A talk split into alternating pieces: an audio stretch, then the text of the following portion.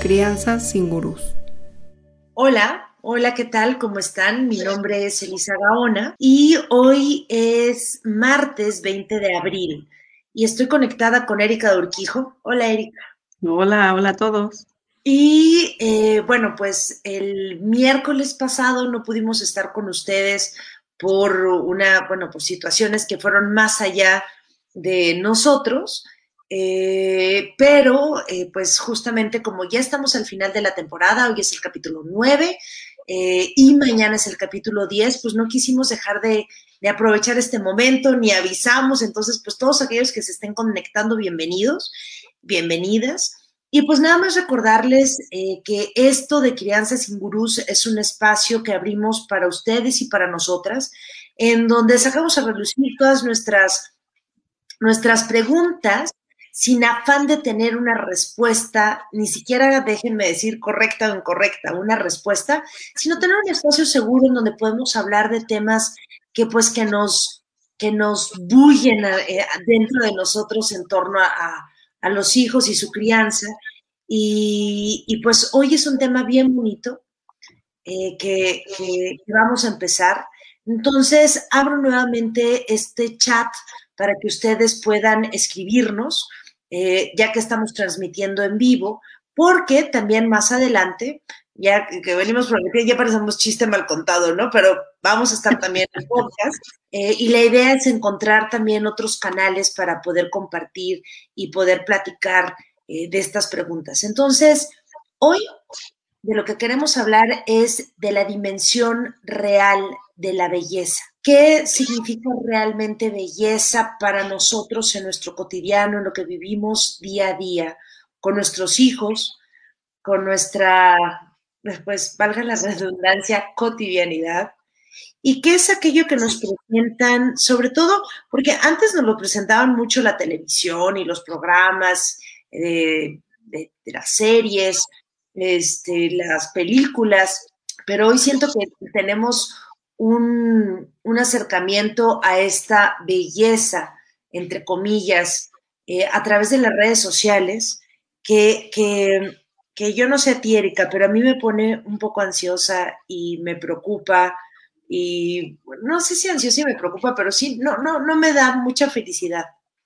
Y me refiero mm. a, como platicábamos antes, de estas fotos en donde la maternidad se ve tan, tan, tan light, tan superficial, tan la casa increíble, todo levantado, cuando la realidad es que apenas si te da tiempo de bañarte. Yo ayer me bañé hasta en la noche, ¿no? Porque en el día estuvimos así, em, y, y como los papás siempre, eh, o sea, o las mamás en estas imágenes que subimos luego en el Instagram, sobre todo, ¿no? Es como todo tan perfecto. Yo lo veo mucho en la alimentación complementaria, que luego eh, la, la, la, realidad supera siempre la ficción en este caso, en donde, en donde las fotos son, yo digo que siempre eligen las mamás las mejores fotos, en donde el niño está así sonriente, agarrando su brócoli, ¿no? Y aparte el brócoli, ¿no? Para que vean que come verduras. Y, y le ponen todo, a, todo enfrente, la comida, y lo disfruta. Y la realidad, aunque sea la que yo viví, fue una realidad, que de hecho aquí tengo una foto, totalmente diferente, ¿no? Esta foto se la di a, Franz, aquí están los dos. Y, sí. y, me encanta porque es un momento en el que está comiendo y si te das cuenta está embarrado por todos lados de comida y eso que no le tomamos foto al suelo, porque el suelo está peor. Entonces, pero no por eso, no porque sea caótico, es, eh, espantoso por así ponerlo, deja de ser hermoso, ¿no? Tanto que es merecedor de una fotografía. ¿Tú cuál es tu visión, Eri, al respecto? Pues bueno, creo que la, la idea de, de, nuestra conversación de hoy, compartirla con todos, es no, no es entrar en una, en una reflexión filosófica del término de la belleza, sino evidentemente tiene que ver mucho con, con, nuestro contexto de la maternidad, de la paternidad, de nuestros hijos. Y, y, como ya hemos visto en este espacio, pues parte de lo que nos motiva a ti y a mí es poderle dar un lugar a aquello de lo que no se habla tanto o de lo que no es tan eh, señalado quizás. Y, y a mí me parece que no por eso deja de ser bello, no por eso deja de ser hermoso. Pero si nos dejamos ir corriendo en ese condicionamiento en el que vivimos, pues de pronto ya ni siquiera nos damos cuenta que aquello que estimamos hermoso en realidad está dado por eso. Entonces, llevándolo esto a, la dimensión de nuestro cotidiano, para mí fue muy eh, evidente cuando te vas encontrando en estos lugares que allá afuera se ven casi escabrosos, ¿no? O sea, yo recuerdo las miradas que recibía de, amigas que aún no tenían hijos, pues, a veces espantadas, literalmente, ¿no? Y bueno, seguramente mucho de, lo que estoy diciendo también habrá ahí proyección, pero bueno, tenían caras un poco descompuestas. Em, y, y sí, ante una cosa que de pronto parecía pues no cuadrar con la foto, ¿no? A ver, a mí me han dicho que esto de tener al bebé y ser mamá y pues es lo máximo y es lo mejor que te puede pasar en la vida y, como que tú no coincides con esto que me está, pues, que me está pasando aquí en la cabeza, ¿no? Esta imagen que tengo. Entonces me hace bellísimo, eh, ahora sí que apremiendo ahí al, al tema, reivindicar estas escenas en donde estás agotada y con todo y agotamiento estás contando un cuento, ¿sabes? Estás que no entiendes qué le está pasando a tu hijo y con todo y tu cara de no entiendo nada, estás ahí, estás disponible.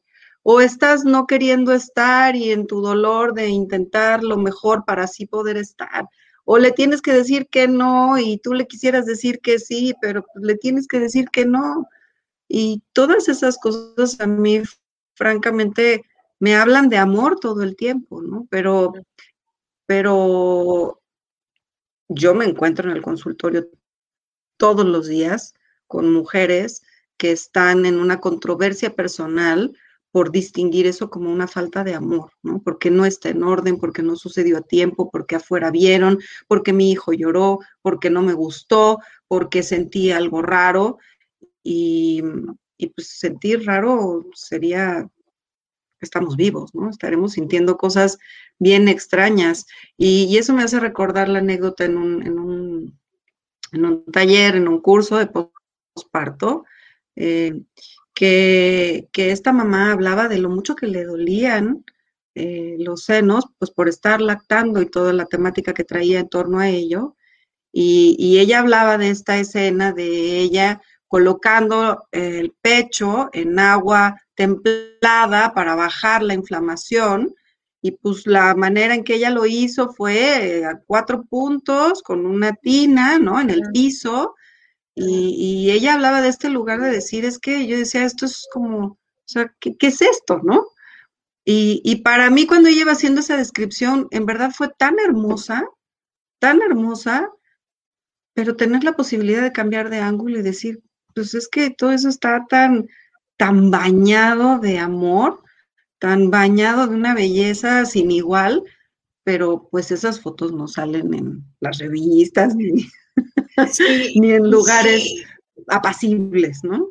No, y, yo creo que va desde, desde el parto. A ver, no, no quiero decir que aquellas personas que suban información a las redes sociales, o sea, imágenes, videos, eh, que muestran una realidad, no significa que esa realidad no exista, pero sí creo que ejerce una presión súper importante, ¿no? En, em, ahorita quiero poner un ejemplo personal, pero, pero justo en el tema de la consulta, eh, la consulta pasa, hace dos semanas que di consulta, hablaba con una mamá justo eh, que me decía, es que em, me siento tan perdedora, me siento tan, tan eh, defraudadora de mi hijo, porque su hijo tiene un año, apenas cumplió un año. Me decía, pero es que no, no, no lo tengo inscrito en ningún curso virtual de estimulación temprana. No he tomado ningún curso para eh, saber cómo jugar con él. Manos en un papel, ¿no? Este, pero, o que hicieron plastilina cinética, o que este, le construyó su primer, póngale la cola al burro, guiada por Pinterest, ¿no? Y decía, pues qué padre, pero la verdad es que yo no estoy haciendo nada de eso y, siento que, que, lo que yo le ofrezco a mi hijo, que es estar en el jardín eh, juntos, excavando a la tierra sin mayor propósito o solamente, no sé, abrazándolo un rato o ni siquiera abrazándolo, a lo mejor él jugando solo y yo al lado escribiendo un mensaje, siento que entonces le estoy quitando oportunidades. Y, ese es el detalle. Y la verdad es que yo me siento muy familiarizada con esto porque, eh, a ver, pongámonos en, perspectiva. Eh, pediatra, ¿no? Eh, en redes sociales, dando consejos a todo el mundo de qué es lo que tienen que hacer, dando cosas. O sea, yo le acostumbrado a dar consejos, a recomendar libros. ayer encontré justo un libro que me sentía yo empecinada en volver a leer cuando mi hijo nació, se llama Super Bebé. Y son ejercicios para, eh, para apoyar el desarrollo cognitivo y motor de tu hijo. Entonces me acuerdo cuando, los, cuando lo estaba leyendo que mi hijo tenía cero, o sea, todavía estaba yo embarazada, ¿no? O sea, no había nacido aún pero faltaban unos días para que naciera. Y yo estaba tratando de terminar y absorber todo lo que un cerebro de una, de una madre en tercer trimestre puede absorber. y, este, me acuerdo muy bien que mi suegra vio el libro y me dijo, pero ¿para qué lo lees? O sea, nada más vas a estar con él y vas a saber qué hacer. Y yo en ese momento no le comenté nada, pero pensé dentro de mí, es que ella no sabe. Ella no sabe. ¿No? O sea, ok, tiene tres hijos, pero tiene tres hijos de hace cuánto tiempo. O sea, esto es lo de hoy para ofrecerle todas las oportunidades a mi chamaco desde que nazca. Y la realidad es que cuando nació, pues pasó todo, ¿no? O sea, em, no tuve el parto que yo había visto y revisto y mega visto en diferentes videos en YouTube, ¿no? no tuve ese parto, que, yo ponía parto en casa y decía, no, pues si esta señora se pudo meter solita la tina y parir y aparte grabarlo, pues por supuesto que yo puedo hacer eso y más, tengo un equipazo, ¿no? Sí, y, y, luego todas estas fotografías y más en la semana de lactancia, en la semana de lactancia en agosto, creo que nunca me había dolido tanto como cuando fui mamá. Mi hijo nació a finales de, julio y veía todas estas fotos y estas imágenes y estos testimonios de mamás dando pecho y cómo el vínculo se establecía. Cuando yo lo que viví en ese momento fue como mi vínculo se distanciaba cada vez más porque me dolían las chichis como nunca me habían dolido antes, ¿no? Y, lo último que quería era que mi hijo comiera, o sea, cuando le tocaba comer, lloraba, ¿no? Y eso me, me, me, afectó mucho en el vínculo. Y, y, y, todo, es, todo ha sido como un caminito hacia, hacia justamente llegar a esta mamá que vi otra vez hace 15 días, y ya mi hijo tiene hoy un año ocho, casi un año nueve, ¿no? Y esta mamá, pues le llevo, por, por así decirlo, ocho meses de ventaja. Y cuando me decía todo eso, la veía ella tan hermosa, tan bonita en su, ay, hasta me dan ganas de chillar, pero en su en su desesperación de creo que no estoy siendo suficiente madre y porque no estoy dando todo lo que en redes sociales y en las fotos que me comparte mi amiga debería de dar. Y lo único que, vi fue cómo nos perdemos del aquí y del ahora. Aquí mm. y ahora, ¿no? Con o sin hijos. Se nos pasa tan rápido, ¿no? Y lo mismo, o sea, eh, Antier, eh, estamos eh, terminando de arreglar eh, la casa, ¿no? O sea que la casa, sé que es el trabajo que nunca acaba, pero ya sabes, estos rincones en donde guardas todo y se ve recogido, pero realmente adentro es un desastre. Y entonces encontré una caja que, que hicimos mi esposo y yo de una caja de masajes. Y entonces tenemos ahí el aceite para darnos masaje y la pluma para el masaje. Y encontré una cajita en particular de velas que prendes, que tiene olores y que las puedes poner en el cuerpo y etcétera, ¿no? Así, muy lindo. Y esa caja estaba cerrada y nueva. Y le dije, ¿cómo puede ser posible que se nos pasó tanto el tiempo, ¿no? Porque nos metimos en la carrera de hacer un bebé, pero nos perdimos en el aquí y en el ahora de disfrutarnos tú y yo. Y ahora que tenemos el bebé, pareciera que va a tener que pasar 21 años para que otra vez volvamos a abrir esta caja. Le dije, no se nos debe de verdad de olvidar y dejar pasar un día más sin aprovechar lo que tenemos hoy, aunque no sea perfecto, aunque tengamos la casa tirada, aunque no me haya terminado de bañar, aunque el hijo no duerma toda la noche, aunque no tenga el cuarto ideal, aunque no tengamos sino a lo mejor una hora, ¿no? Y ni siquiera en la noche romántica, sino a lo mejor una hora cuando él está haciendo la siesta, o, a lo mejor una hora cuando nos pudo alguien acompañar a cuidarlo, ¿sabes? no podemos, o sea, el tiempo pasa tan rápido y no se nos está yendo la belleza por los dedos. Claro, y, además... Queriendo cumplir las expectativas mismas, dime.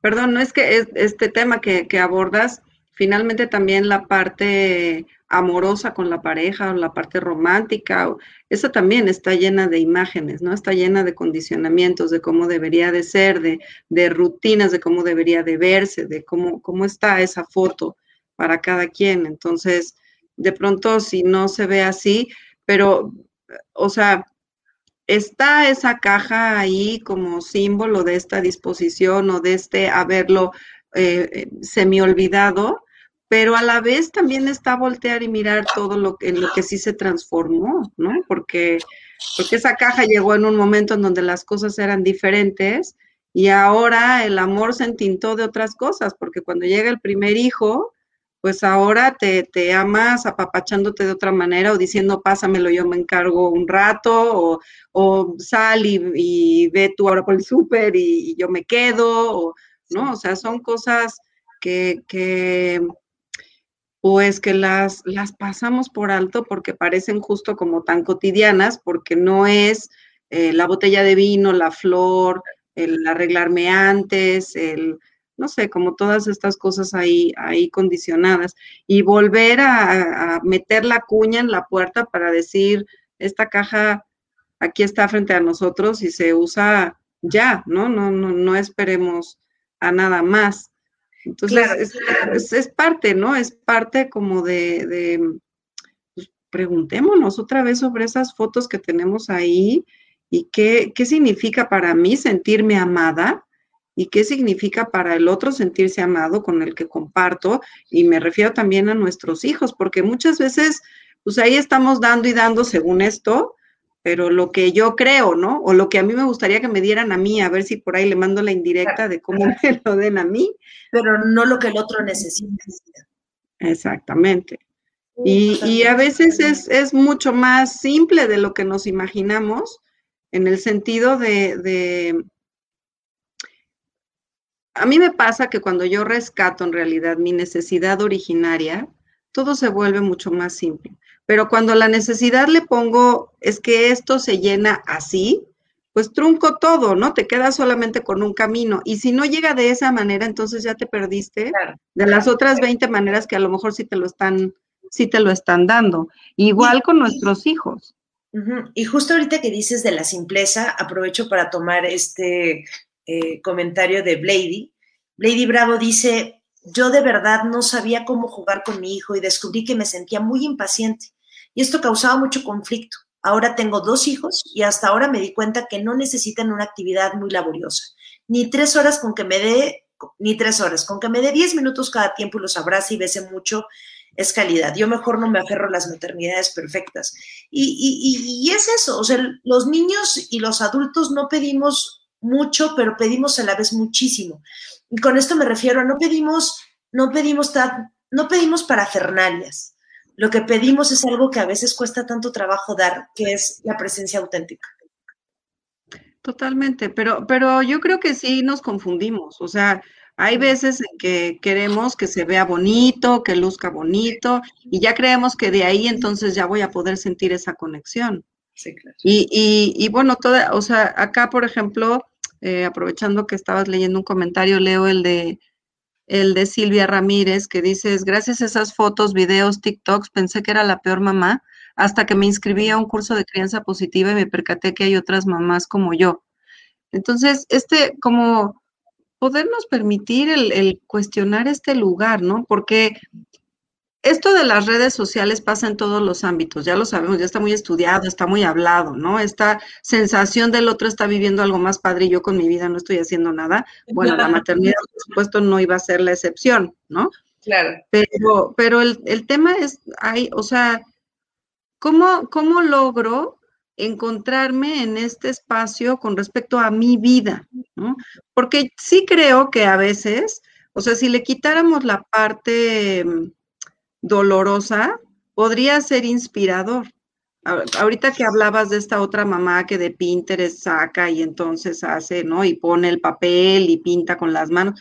Pues está divino, qué fantástico que lo haya podido hacer, querido hacer, tenido el tiempo, la energía, la, yo qué sé. Creatividad. Eh, ajá, lo que haya necesitado para poderlo hacer.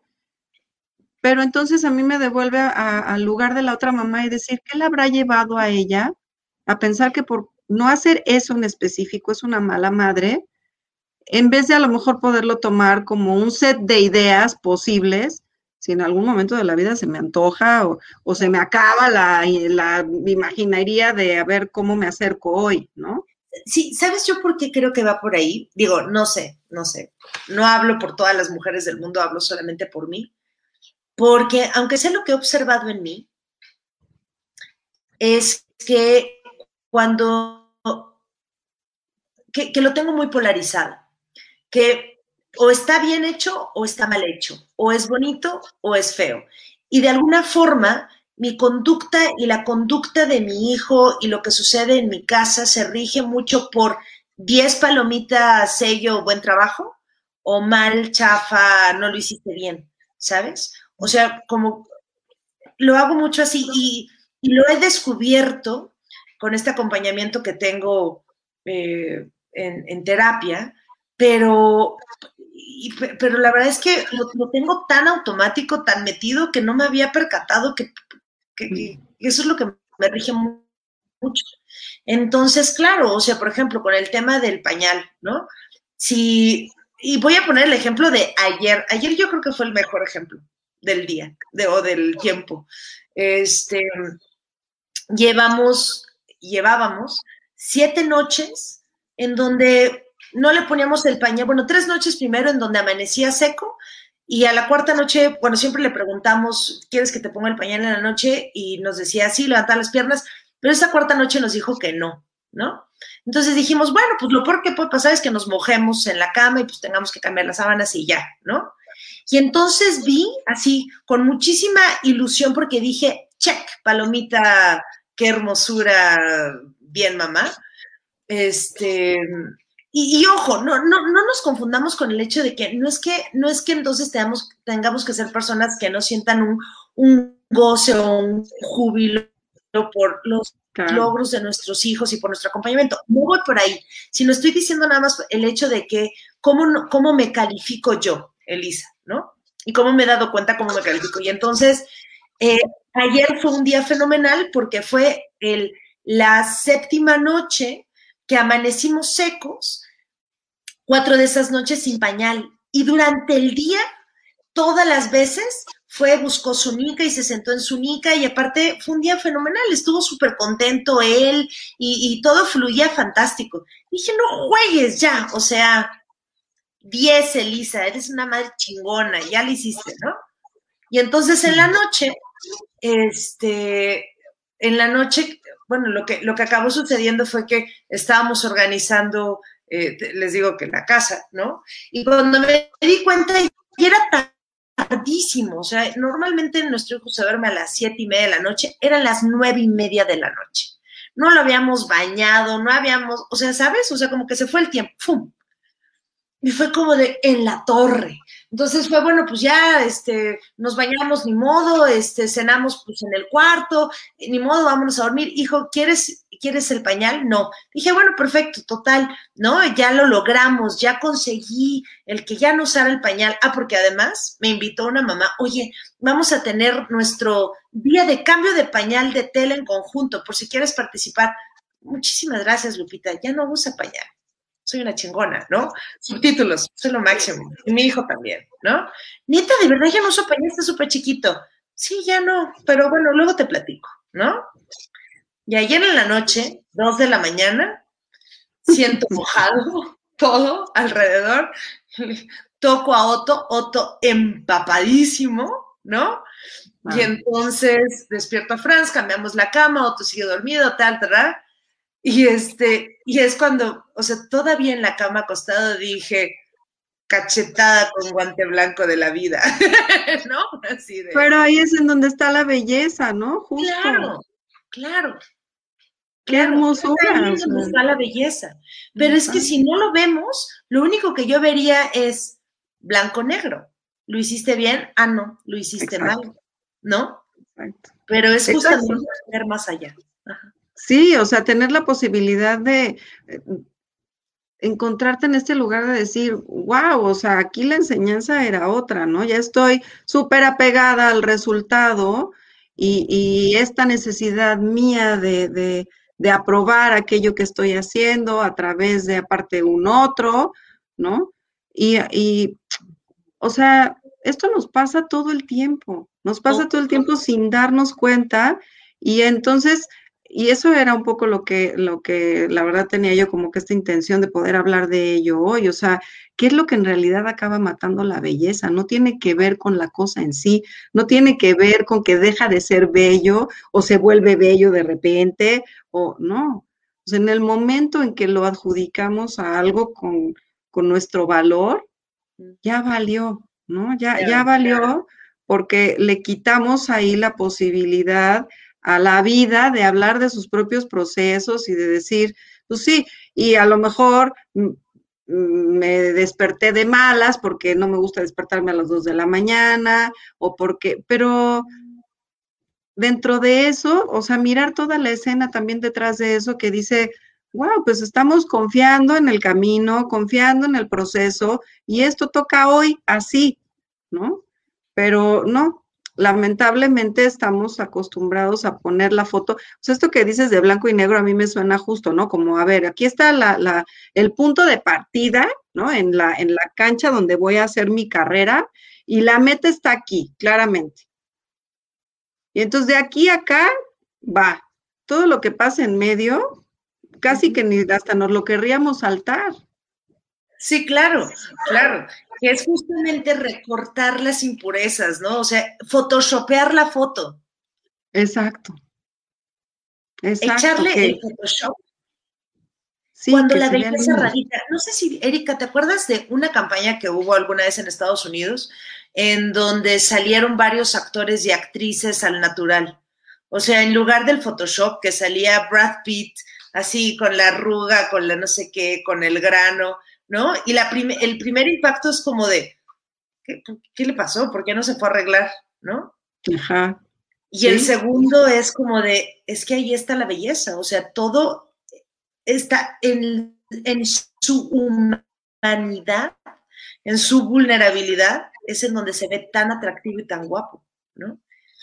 Claro. Pero justo lo que dices es eso, o sea, que, es, es, lo que está diciendo ahorita Frosis Amorita que dice, pienso que todas las mamás somos diferentes y cada una hace lo mejor, así como los niños todos son diferentes.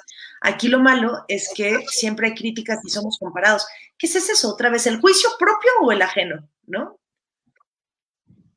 Sí, y el, y el tema es que vamos a escuchar, ¿no? Claro. Porque en realidad el juicio ajeno que nos, que nos impacta es aquel que se parece a lo que nosotros ya pensamos de nosotros.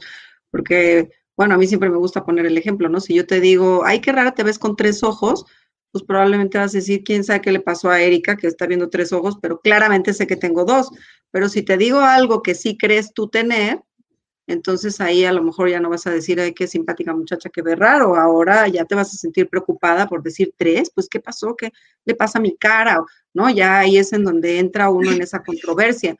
Entonces, justo, perdón, justo la intención hoy de, que hablábamos de, comentar este tema es que si ampliamos nuestra percepción de la belleza, si ampliamos nuestras imágenes, ¿no? Nuestra colección, no quiere decir que a veces no vamos a estar ensoñadas con esta imagen divina que nos pasan a todas ahí de vez en vez, eh, de todo tranquilo, todo hermoso, el beso limpio, el niño limpio, tú también, sí, nos pasará y claro que lo disfrutaremos, pero, pero imagínate tener que quitar el resto de las demás fotos, ¿no? Qué terrible, porque a mí me parece que entonces se vuelve el punto de partida, el punto de llegada y ya no hay más historia que contar. Sí, sí, sí, no, totalmente. No me estaba riendo con lo de los tres ojos porque ahorita en efecto tengo uno, dos, tres ojos. ¿Qué, pero qué padre ejemplo. Ahí es en donde sí te enganchas, ¿no? O sea, eh, digo, ahorita lo estamos tomando a broma, pero, pero cualquier cosa que haya una historia en nosotros, que además el de afuera pues nunca va a saber, que sí te enganche con eso que está diciendo el otro, y pues yo diría que incluso ahí la belleza de eso es decir, ah, wow, ¿por qué me enganché? ¿Por qué a mí eso me, me conectó? Claro, y ¿sabes qué es lo que veo que está también cañón? Ahorita leo, leemos el comentario de Silvia, pero algo que está bien fuerte es, aquí está, eh, estamos hablando mucho de, bueno, las críticas y las comparaciones de personas externas, ¿no? Eh, y, y cómo nosotros nos comparamos también. Pero cuando nuestros hijos son los que sienten estas críticas por parte de nosotros, aunque no las digamos verbalmente, que las sentimos, porque recordemos que nuestros hijos se mueven en un ámbito emocional intangible, no necesariamente verbal. Y entonces, y los comparamos, aunque no los comparemos verbalmente, ahí es en donde está, donde creo que es bien importante no dejarse de observar.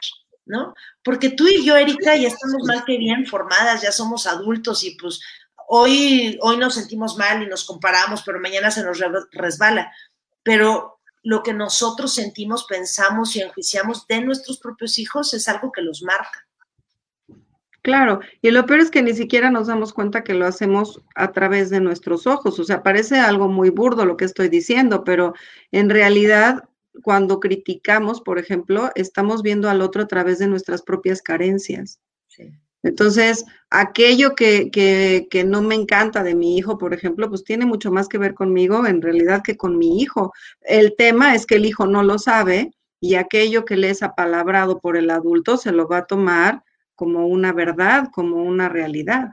Y ese es como un poco eh, el riesgo. Entonces, si nuestros ojos no son capaces de captar belleza, pues no se las vamos a poder transmitir a ellos y van a estar igual que nosotros tratando de caber en, la foto, ¿no? No más a la derecha, más a la izquierda. A mí me llama mucho la atención eso, ¿no? Que luego estamos queriendo sacar fotos y, sonríe y, o sea, este, este momento espontáneo, eh, no, es como si dijeras, no, ese no, ponte de otra manera, no como te sientes ahorita. y aparte, los niños son fantásticos en eso, porque es justo cuando llora, cuando te dice que no, que no quiere, cuando se chorreó, cuando no sé qué, eso que no querías que saliera en la foto, ahí está. Y por eso yo creo que a muchos niños también les choca, porque a la hora de la foto les exigimos un montón de cosas. Que aparte no son su realidad constante. No sé si eh, viste una serie, ahorita que dijiste lo de la foto, como me acordé, y si no la has visto, Erika, y quien nos escuche, véanla, por favor, se llama Little Fires Everywhere. Pequeños fuegos por todo. No, no, la tienes que ver. Es de Reese Witherspoon y, bueno, voy a rescatar una imagen que no, no por eso les voy a delatar todo lo que es de, de la serie, pero vale mucho la pena. Pero está esta madre con la idea perfecta de cómo tiene que ser su vida. Cuántos hijos tengo que tener, cómo me tengo que casar, la casa en la que tengo que vivir, en lo que tengo que trabajar, el pueblo que tengo que hacer, ta, ta, ta, ta, ta. Y la foto de Navidad es el culmine, el, momento culmine, ¿no? De esta, de esta vida perfecta. Y entonces tiene una hija justo que se sale de esa foto, de esta imagen que tiene en la cabeza de esta foto. Y, y cómo, y, y bueno, y la serie gira alrededor de cómo te sales de la foto. Pero a lo que voy es, a veces es muy fácil verlo afuera, ¿sabes? Y decir, claro, esa mamá, esa familia, ¿no? O sea, ¿en qué se está enfocando? Pero lo que es bien difícil es observarse uno mismo. Bien difícil, ¿no? Bien, bien difícil. Proyectarnos en nuestros hijos, proyectarnos a través de otras mamás. No sé, Eri, si quieres que leamos. Em, sí. Eh, que leamos me da una tristeza porque se cortan los mensajes en esta aplicación. Déjame ver si puedo, eh, si quieres, porque no lees la de Desiree Chaparra mientras okay. Chaparra y la Chaparra. Nos cuenta Desiree, esta semana estoy flojita y no me voy a cuestionar. Me siento agotada y creo que estoy tomando como se me presente el día a día. Me hicieron acordar de mi primer foto de mamá con mi cara verde amarilla de la anestesia y con cara de what. ¿Qué hago con esta bebé? Yo sabía cuidar cachorros perros, pero no cachorros humanos. Ya tengo disque dominio de algo y entonces cuando me siento segura, siento que no sé nada de la maternidad cuando veo otras experiencias de otras mamás. ¡Wow! ¡Qué maravilla! O, sea, yo leí ahí pura belleza, literal, ¿no? Darte cuenta de que, o sea, esta necesidad de quererlo saber todo para que entonces nos salga bien, ¿no? y en cambio, cuando admitimos que no sabemos, pero que ahí estamos, o sea, qué importante. Me viene el ejemplo en, este momento, una, una de las razones por las que no pudimos estar la semana pasada, pues bueno, es porque donde yo habito, pues hubo incendios la semana pasada. Y, y de verdad de pronto hay ciertas situaciones para las cuales uno no tiene nada que decir. Pero el lugar correcto es como decir algo, ¿no? Este, lo siento, lo lamento, no sé, ya como ya no sabemos ni qué, ni qué buscar. Y, y, cuando ya te encuentras ante la gente cansada a las 10 de la noche, después de estar haciendo un trabajo físico arduo, con esta cara de, de pues ya sea de, de ahí la llevamos o de todavía esto no acaba, fue tan mágico ver estos intercambios de miradas en donde ya la gente no se necesita decir francamente nada, ¿no? Entonces, y, y, no sabes nada, no sabes si el fuego va a parar, si lo que hiciste va a acabar con la situación o no, si va a acabar llegando a una casa o no va a acabar llevando, no sabes nada. Y es exactamente lo mismo, o sea, no sabemos si esto que estamos haciendo hoy a nuestro hijo en particular le va a resultar como estamos pensando o no, si, si hoy vamos a dormir perfecto o no, si hoy Otto va a mojar la cama o no la va a dormir.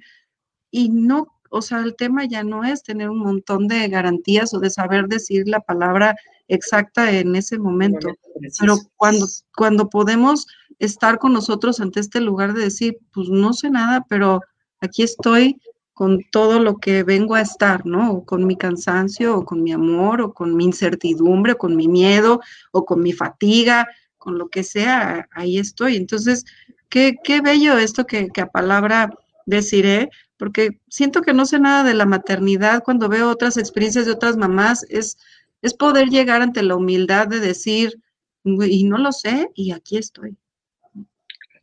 Claro, claro, no lo sé y no por eso renuncio. Exacto, exacto. Sí, y de hecho después de que leíste eso deciré, ahora sí voy a, imprimir la fotografía de, cuando nació mi hijo. Es que la, pediatra, eh, no, he visto, no, no he visto el video del parto y del nacimiento, porque de verdad las únicas dos o tres fotos que tengo de cuando nació en donde me veo hinchada, abotagada, cansada, perdida, amarilla, verde, eh, me, remonta, me pone tan en contacto conmigo y con lo imperfecto que fue, que me costaba ver lo bonito del momento, ¿no? Entonces, lo voy a ver. Gracias, Decide. Y ya tengo el Facebook abierto, entonces ya podemos leer el de Silvia Ramírez completo. Dice Silvia Ramírez, yo me sentía un fracaso como mamá porque mi niño a los cuatro años no dejaba el pañal de noche. Y mis amigas me decían, uy, mis hijos lo dejaron muy chiquito. Y eso me estresaba. Un día mi hijo me pidió un globo muy especial, súper caro. Y le dije, si te, lo compro, si duermes siete días sin pañal. El mismo, y él mismo cada día que pasaba se ponía palomita en su pizarra pues lo logró sin problemas y además no ha tenido episodios de mojar la cama. Me di cuenta que hay que permitir que los niños se tomen sus tiempos y procesos. Nosotros somos las que queremos correr por la presión del grupo e incluso, qué lindo lo que comenta, e incluso, ay, hay una película de Winnie Pooh, lo voy a poner más para ejemplificar. Winnie Pooh quiere este globo rojo, hermoso. Y la persona con la que iba, que es un este, Christopher Robin adulto, le dice, pero si no necesitas el globo. Y él dice, no lo necesito, pero lo quiero.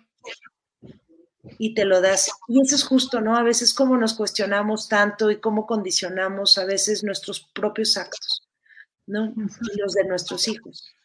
Y cómo lo hacemos tan corriente, tan usual, tan habitual.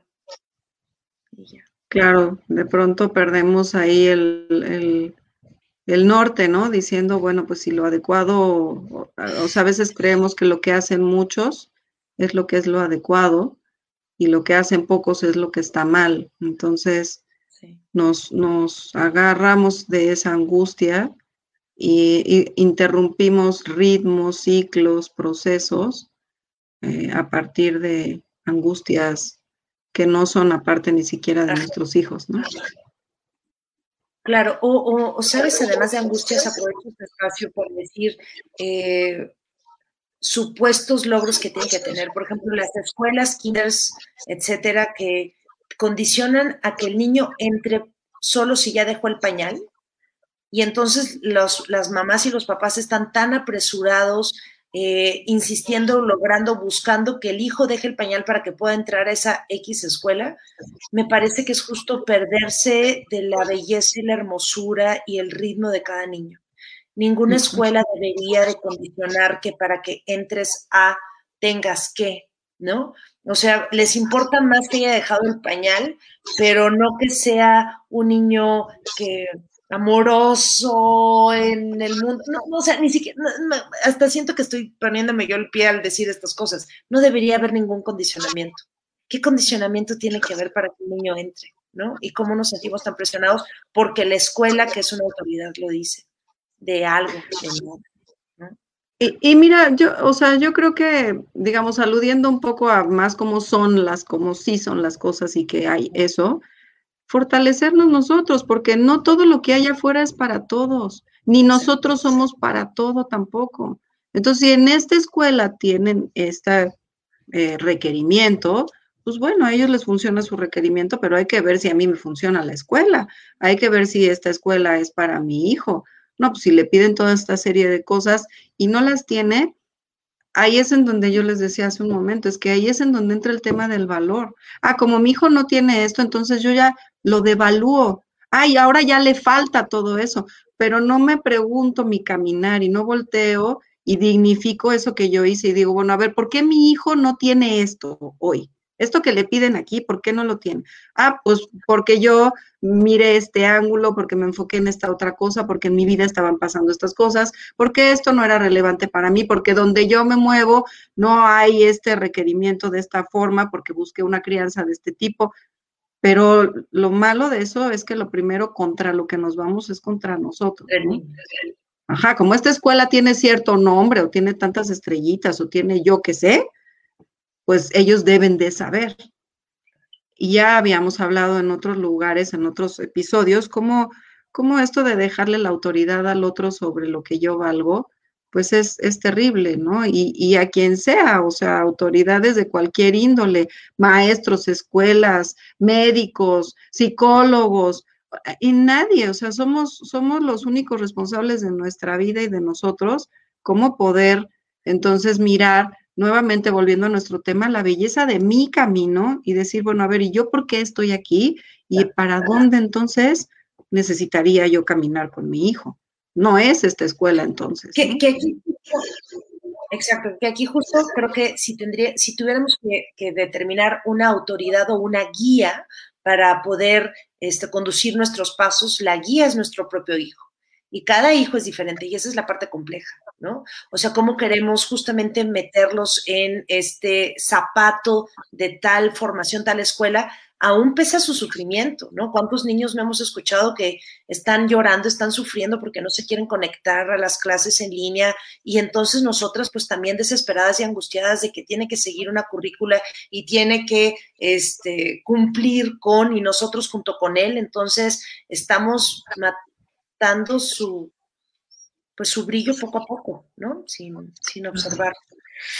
Sí, este, su brillo y su belleza, su brillo y su belleza, porque quieran encajar, sí lo hemos tocado. Mira, aquí tenemos un chorro de comentarios, me pone muy feliz. Eh, hay otro que ya perdí. Qué chapa soy con los comentarios. Yo. Em, déjenme lo abro, pero es que se había medio cortado. Es el de TT.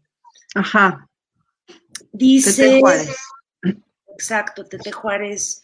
Eh, me proyecto en otras mamás, veo perfección porque inconscientemente, ahora consciente, eso quisiera, pero no lo tengo. Y ni siquiera sé cuál es el contexto de la mamá que veo subiendo recetas, yo supongo que es perfecta. Si de repente me da tiempo de hacer una receta para mi hija, dejo de hacer algo para poder ver cómo le gusta comer aquello que le hice. Y así con lo que va pasando con mi hija, me comparo con alguien más, pero trato de pensar que la mamá con la que me comparo, a lo mejor tampoco, y se me vuelve a cortar. Ahí. Pero bueno, a lo mejor tampoco sabe lo que hace, no sé. A ver si ahorita lo puedo leer. ¿Quieres leer otro tú? Y bueno, antes de leerlo me gustaría comentar, o sea, ciertamente vamos haciendo proyecciones en el de enfrente que el de enfrente ni se entera y por supuesto lo más seguro es que ni siquiera tenga nada que ver con su vida real. Eh, y, y, bueno, yo de pronto yo lo que me digo es, o sea, más allá de ver si es real o no es real, eh, algo me está invitando a devolver mi mirada a mí, ¿no? Cuando volteo a ver a esa otra mamá yo, por ejemplo, les, les comparto que yo observo mucho las niñas peinadas porque a mi hija le choca peinarse, le choca peinarse. Entonces me imagino unas historias fantásticas de cómo estas mamás se pueden sentar a cepillar a sus hijas y peinarlas y todo este tiempo que seguro han de compartir eh, eh, haciendo como esta escena eh, tipo Rapunzel, y ojo, fíjense lo que voy a decir, porque en ese momento entonces se me prende mi foquito y digo, ah, sí, pero la que se pillaba a Rapunzel era la bruja. era la que no era la mamá de verdad. y bueno, ya después ya me río yo ahí solita, pero bueno, solo como para compartir este lugar de, efectivamente, le depositamos a, a otras historias aquello que según nosotros quisiéramos vivir y francamente hay un montón de momentos en donde veo a mi hija toda despeinada y haciendo lo suyo y tan en ella, y digo, bueno, yo que me estoy metiendo en su cabeza, literal, y en su cabello, ¿no? O sea, pero sí, ciertamente metemos todas nuestras proyecciones ahí. Carmen Vega dice, es complicado porque a veces me cacho pensando si lo estoy haciendo bien, si el correctivo que le estoy dando será el correcto, si estaré criándolo bien, si las acciones que tome a la larga no le causará un trauma. Es difícil esto de la maternidad porque lo que a unas mamitas les funciona a otras no, ya que no todos los niños son iguales, pero cuesta entenderlo. Ciertamente es todo un, un camino. Y un camino personal. Exacto. Y un camino personal. Tenemos otro comentario de Lizzie. Yo no puedo superar que no pude dar lactancia. Mis hijas ya están grandes y aún me siento muy culpable. Sé que me faltó información y apoyo. Wow, sí, también es la historia de, muchas mujeres, ¿no? El, no haber podido tener una, una lactancia o una lactancia como, como hubiéramos deseado y entre la culpa, y vale la pena también a veces distinguir, porque a veces pensamos que solo es culpa, pero a veces también es el propio duelo, ¿no? Duele no haber podido hacer eso que uno deseaba y, pues hay que tramitar ese dolor también. Yo me uno a ese grupo. Sí, claro, tramitar el dolor me parece bien importante porque al no tramitarlo, sea cual sea el duelo, vuelve a aparecer en nuestras vidas una y otra vez. Una y otra vez. Entonces, aunque las niñas ya estén grandes, pues no, no, no es un mal momento. Exacto, exacto. ¿Tendrás tú completo el de Alison Montiel? Es que te digo que tampoco se ve ahí completo. En las redes sociales. Este, es que ahora sí, en un principio me sentí así súper innovadora y buenísima con redes sociales. Si quieres, lee el de Vice mientras Ajá. el de Alison. Vais Majo, yo me siento desesperada a veces cuando veo que no logro que mi hijo me avise una sola vez por dejar el pañal. justo estoy en esa etapa que digo, ya pronto entrará a preescolar y no quiere ni siquiera que le quite el pañal. Y bueno, pues sí, ahí, ahí nos vemos ante la, la, pues la belleza del proceso, diría yo, en estarnos preguntando si lo estoy apresurando, si esta verdad del preescolar tendría que ser la verdad para mi hijo también, si, si, si mis ritmos tendrían que ser sus ritmos. Y bueno, pues ahí también hay un, hay un montón de, de imágenes bellas de, de nosotras como madres dándonos la posibilidad de cuestionárnoslo, ¿no? O sea, pensándolo, reflexionándolo. A veces ya sin ni siquiera pensarlo damos por hecho que entonces así tiene que ser y ahora le vamos y a como lugar eh, tendremos que lograrlo y justo pues los que se llevan los camotazos más duros son los niños, ¿no? Los hijos, sí, claro. Y, y creo que lo comentamos alguna vez en otro programa y es como creo yo mucho nuestra insistencia de hacer, de ser carpinteros más que jardineros. ¿no? De hacer sillas con cierto molde, que encajen, que encuadren, que estén bien alineadas, formaditas y limadas.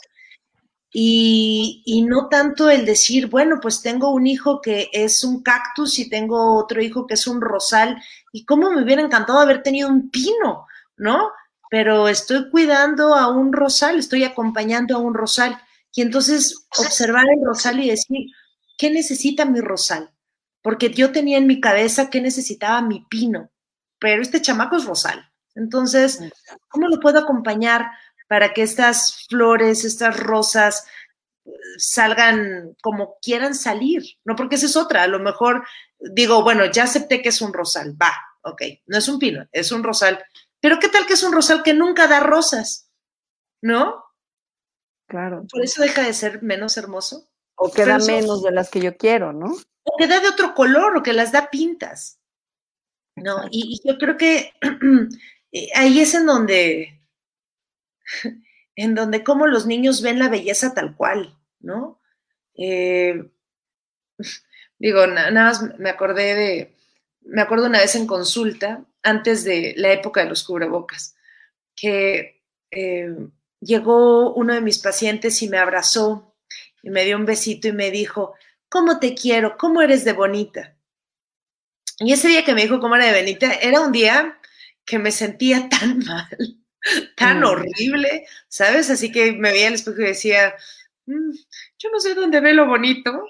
Y cuando mm. él, él me lo dijo, dije, caray, ¿no? ¿Cuánto me estoy perdiendo de mí por, por no estar en lo que a mí me gustaría estar ahorita y no verme tal y como soy? Por eso tengo Por eso no me las pinto. ya tengo el comentario de Allison. Dice, al principio, como dice Elisa, traté de leer, de tomar cursos y quise seguir, eh, seguirlo, disfrutar y darle todo el tiempo a mi hija al 100. Y peor, trato a veces que mi esposo también lo haga, que el tiempo que esté con ella lo dé al 100, que la haga reír, la entretenga y haga feliz. Y eso creo que en lugar de estar haciendo algo maravilloso como lo esperábamos, como lo esperábamos, lo estaba haciendo cansado y conflictivo. Así que decidí relajarme un poco y disfrutarlo los tres porque la realidad es que no es perfecto, pero sí muy hermoso. Mm, exacto. Entonces ya podemos ahí rescatar nuestra belleza, ¿no? Y dejar de hacernos artificiales en un intento de alcanzar esa foto que, que no, pero, pero si no nos damos el tiempo de hablar de esto, de pensarlo, de, de darle su espacio, nos vamos así como el borras. En la inercia, exacto, en la inercia de, creer que no está padre, ¿no? De que no es bello. Claro, y resalto otra vez lo que dijiste eh, más temprano en el, en el programa, Eri, que es, o sea, no, no estoy criticando a las mamás que, que tienen el tiempo o no el tiempo, a lo mejor tampoco tienen el tiempo, o tienen la dedicación, o tienen la facilidad, o, no importa sino que lo hacen, ya. que lo hacen tal cual, ¿no? Que lo hagan qué bien, pero no porque no significa que yo lo tenga que hacer así, ¿no? Exacto. Y, y luego, a mí, ¿sabes algo que me ha pegado bien duro? Este, tengo una amiga que se llama Erika Durquijo, que también compartimos cosas. no la conozco, no tengo el gusto. me compartió, todavía me acuerdo una vez que te dije, ya no quiero que seamos amigas para que me des terapia, ya, córtalas para siempre. no acepto.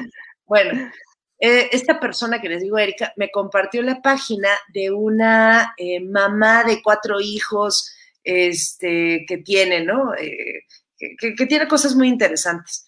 Y algo que me llamó la atención es cuando así la no me metió a profundidad. No dudo que tenga cosas bien bonitas e interesantes, pero, pero es esta mamá que tiene cuatro hijos y pareciera que todo es perfecto, ¿no? Y cuando tú lees y dice, este, soy una madre imperfecta, yo veo la foto y digo, ay, ni más palomas, ¿no? O sea, como una madre imperfecta, se ve requete perfecta.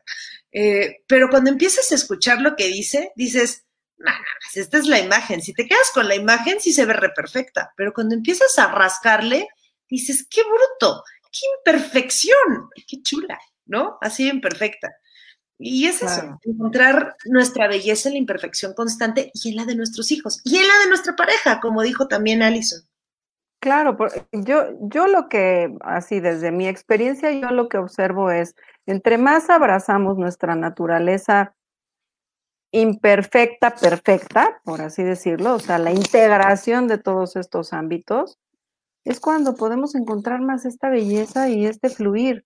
O sea, esas, esas esas caras despreocupadas a las cuales a veces estamos apostándole, vienen de poder asimilar lo que es, lo que es este momento, lo que somos en este momento, de, de, recibir el momento presente tal cual. No vienen de que primero todo lo de afuera se arregle y entonces ahora yo ya me siento por lo de afuera así. Y, y lo digo por lo que estás comentando, porque eh, con ella en particular se ve mucho eso, o sea, ver la foto y parecería pero en realidad la foto logra ser así, no por otra cosa, sino porque ella abraza ese estado de lo que es. Por lo menos esa es mi percepción, ¿no? O sea, si ahorita es berrinche, ahorita es berrinche. Si ahorita es juego, ahorita es juego. Si ahorita es trabajo, ahorita es trabajo. Y también te habla de las muchas veces cuando no lo logra, no puede y etcétera, ¿no? Pero, pero entre más logramos eh, valorarnos así con lo que somos, con lo que es, con, con nuestra foto del momento, entonces es cuando puede llegar un poco eso que nos estamos imaginando, ¿no? Por lo menos esa ha sido mi experiencia. Sí, ¿y quieres, quieres leer el de Rosy Zamorita? Mm, en ese momento, no sé si se ve completo. Hace unos días vi un reportaje de qué tipo de apego estaba creando con mis bebés e identifiqué rápido, pero lo que más, lo que me preocupa es el apego que yo tengo hacia ellos y el temor de no estar cerca de ellos y de todas sus necesidades. Y alguien me dijo, ¿y tú para cuándo piensas retomar tu vida? Tienes más de cuatro años que no te arreglas, no disfrutas la vida, pero en este momento mi vida son ellos. Ay, bueno, creo que aquí vale la pena hacer una, hacer una precisión, porque el tema del apego es diferente el apego que hablas de tú hacia tus hijos y del apego que estaban hablando ahí en este reportaje. Em, porque hay una parte del apego como definición dentro del ámbito psicológico que está en este vínculo y qué tipo de vínculo estableces. Pero cuando hablamos del apego, esta, esta palabra de me siento apegada, por ejemplo, al azúcar, ¿no? Eh, que ya es una relación en donde siento que no puedo estar sin eso, bueno, pues entonces ahí ya es, eh, es una conversación de, otra índole. Em, y, a mí lo que me parece importante en esta distinción que estoy diciendo justo con tu, con tu comentario, Rosy, tiene que ver con, pues ahí se abren preguntas, ¿no? ¿Y será que ¿Será que mi vida tendrían que ser ellos totalmente? ¿O será que esto para mí ahorita está, es adecuado y no trae ninguna pregunta ni ningún, eh, ningún problema, digamos, o ninguna incomodidad para mis hijos o para mi familia en general? ¿O será que valdría la pena empezar a meter algunas otras cosas ahí diferentes, como, como tener la posibilidad de, escuchar a veces ahí eh, las diferencias entre un tipo de apego y otro y saber uno por dónde quiere ir caminando. Claro, a mí lo que me gustaría comentar respecto a lo que dice Frosy, es algo que me ha movido mucho últimamente. Y es em, cómo poder estar para mi hijo sin olvidarme a mí misma. Mm. Eh, porque mi ilusión era, bueno, pues entonces dejo de trabajar por completo, me quedo en la casa y de esa manera voy a poder estar más con mi hijo, porque no sé hacer todo al mismo tiempo y tampoco creo poder estar todo al mismo tiempo. Pero luego también pienso y digo, pero bueno, entonces si dejo de hacer lo que me gusta, eh, ¿qué, mensaje le voy a dar a mi hijo? ¿No? O sea, eh, ¿no? ¿Qué, sabes Y, es este, este lugar en donde, en donde transito para adentro y para afuera, sabiendo que, bueno, eh, las, o sea, voy a exponerlo tal cual, ¿ok? Sin, sin quererlo photoshopear. Em, a lo mejor una mamá que se queda todo el tiempo en casa no necesariamente está presente para sus hijos y una mamá que se va y trabaja, cuando regresa está esas dos, tres horas sí presente para sus hijos. O a lo mejor no, es una mamá que encuentra en el trabajo una fuga también y no está ni, ni cuando no está ni cuando está. O a lo mejor esa mamá que sí está en casa, sí está, sí está, ¿no?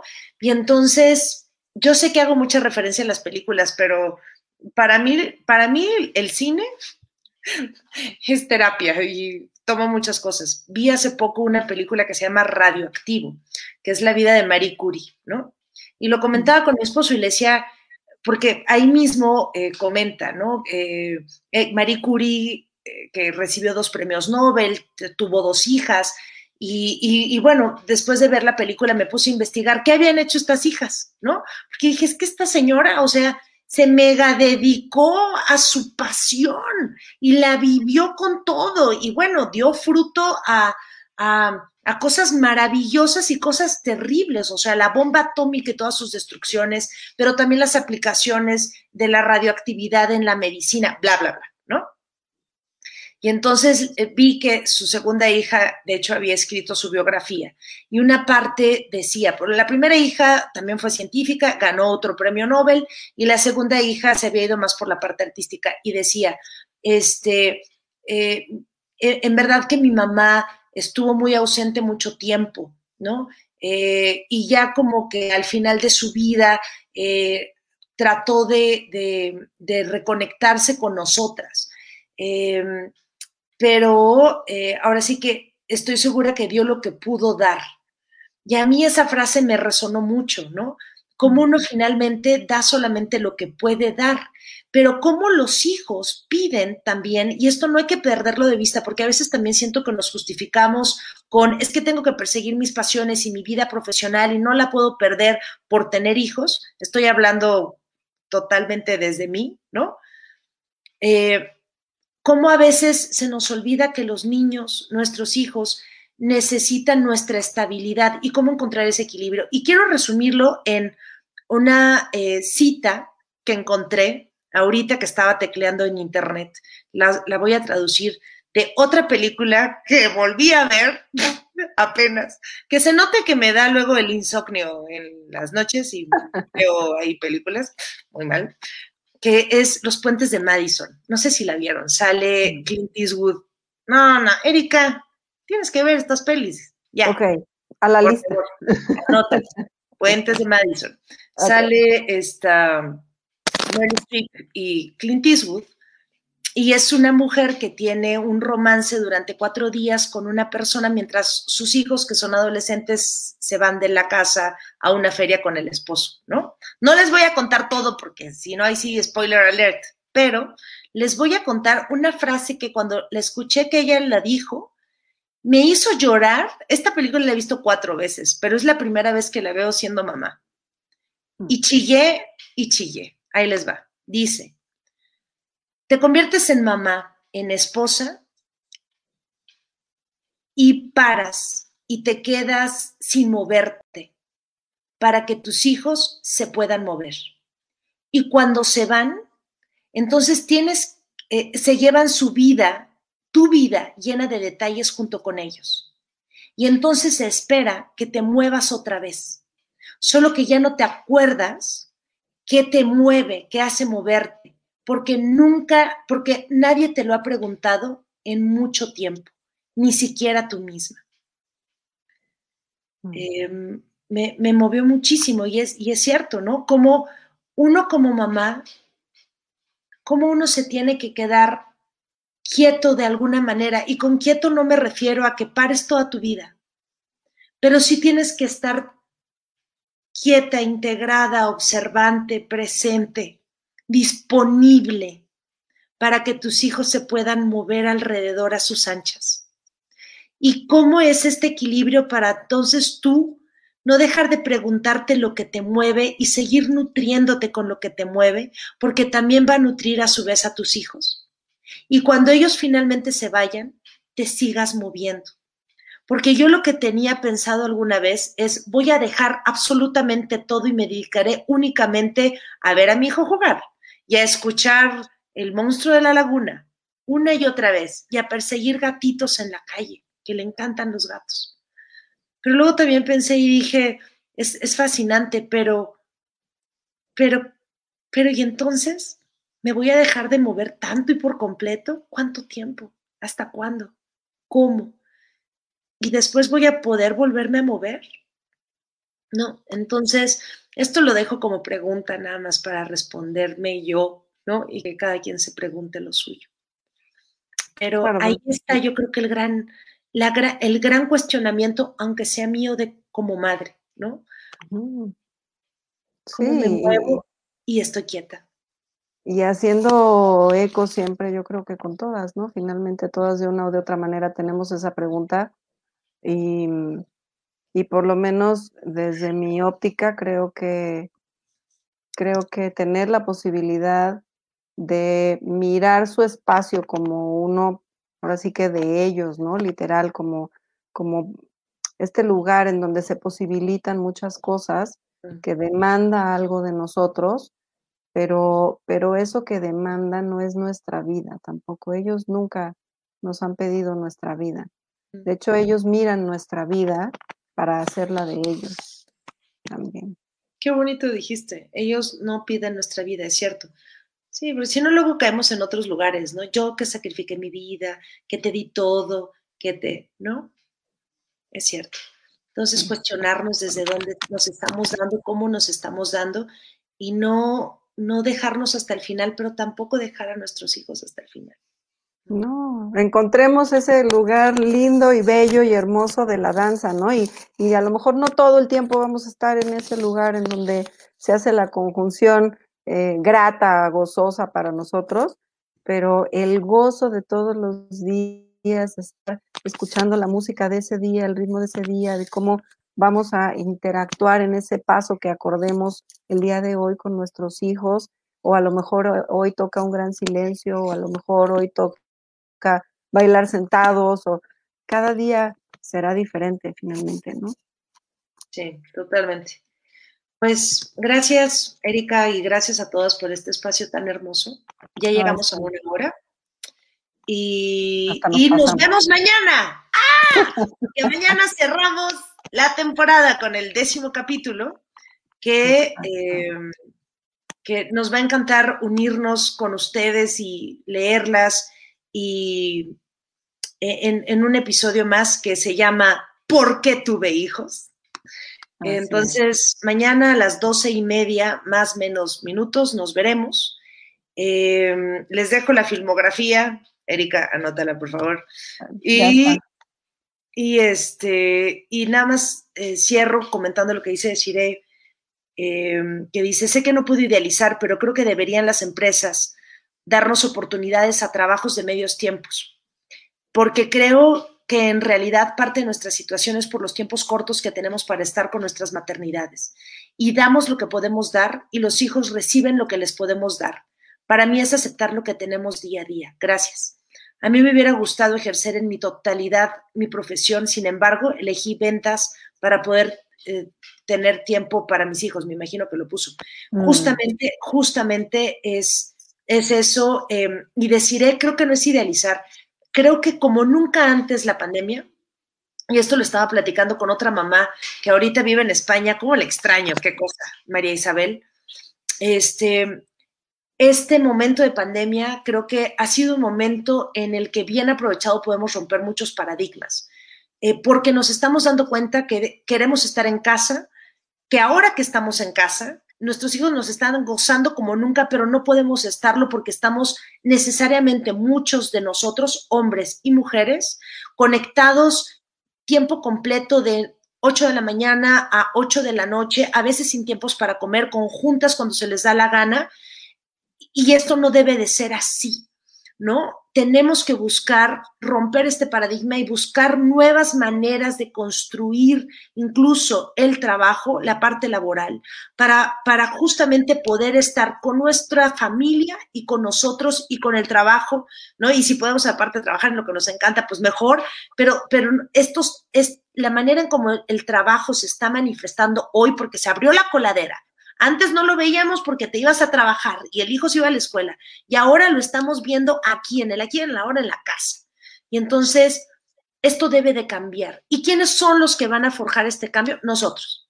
Como todo en la vida. ¿Quiénes hemos hemos, ¿Quiénes hemos logrado que el matrimonio sea inclusivo entre eh, personas del mismo sexo? En que haya rampas en sitios en donde no había rampas, en que eh, ¿Cómo hemos logrado? No hay esclavitud aparentemente, ¿no? En, México y en otros países. ¿Cómo lo hemos logrado? A través de la gente, a través de nosotros. Entonces, no nos podemos quedar callados. A veces nos quedamos callados porque te dicen, pues sí, si te quejas, hay mucha gente esperando tu lugar, pero tenemos que alzar la voz. ¿Cómo? No lo sé. Tenemos de verdad que alzar la voz para poder hacer lo que dice Desiree, que no es un idealismo, no es una utopía. No debería de serlo me encanta que me enojo, pero es que tenemos que hacer algo. Nosotros tenemos que poder estar para nuestros hijos y para nosotros sin tener que nos, que nos pongan a, elegir, ¿no? Como estas, estas, esta pirinola, pierde todo, gana todo, no. Ya, me enojé. pues entremos en la belleza del proceso de hacer esta transformación, cada quien iniciando por lo propio. Totalmente. Bueno, entonces, pues ya, gracias otra vez y nos vamos. Gracias. gracias a todas. Nos vemos mañana antes de hacer una breve pausa para cambiar de temporada. Cerramos el día de mañana con la confrontativa pregunta de por qué tuve hijos. Hasta mañana. Bye. Bye.